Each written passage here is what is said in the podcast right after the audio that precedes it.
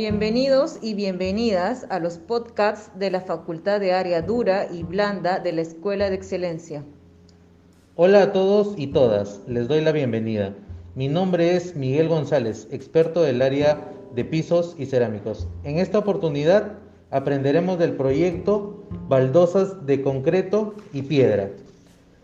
Nuestro driver principal es la baldosa de concreto y piedra. Los EPPs a utilizar son guantes, respirador, lentes de seguridad y rodilleras.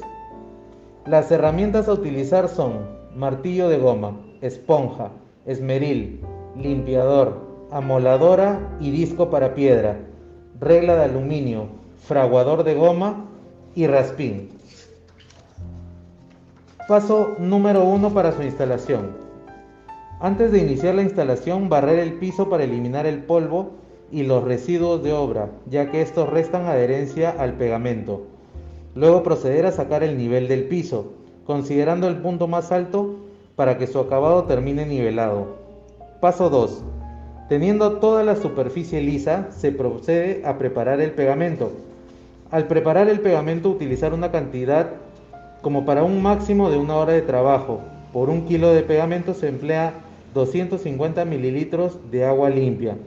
Mezclar hasta que se forme una masa homogénea.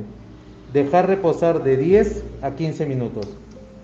En caso la instalación sea en el piso, su forma de instalación es escalonada. Trabaja con crucetas de 3 milímetros. En caso la instalación sea sobre una pared, la colocación de la baldosa se debe iniciar desde una altura de 30 a 40 centímetros sobre el nivel del piso esto con la finalidad de luego nivelar la primera fila. Paso 3.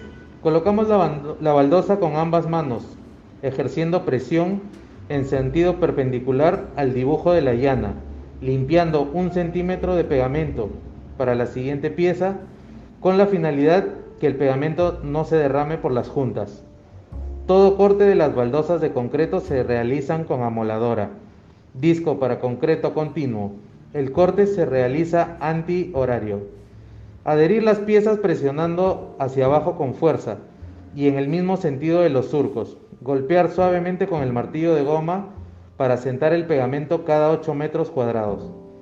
En cuanto a la preparación de la fragua, por cada kilo de fragua se emplean 300 mililitros de agua limpia.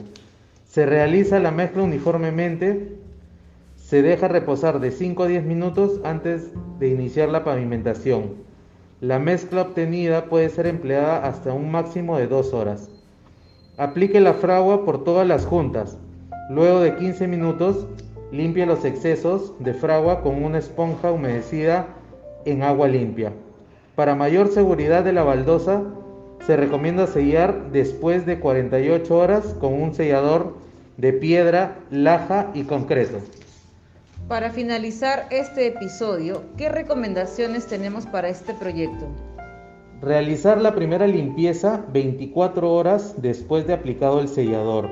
Retirar el polvo acumulado periódicamente con escoba.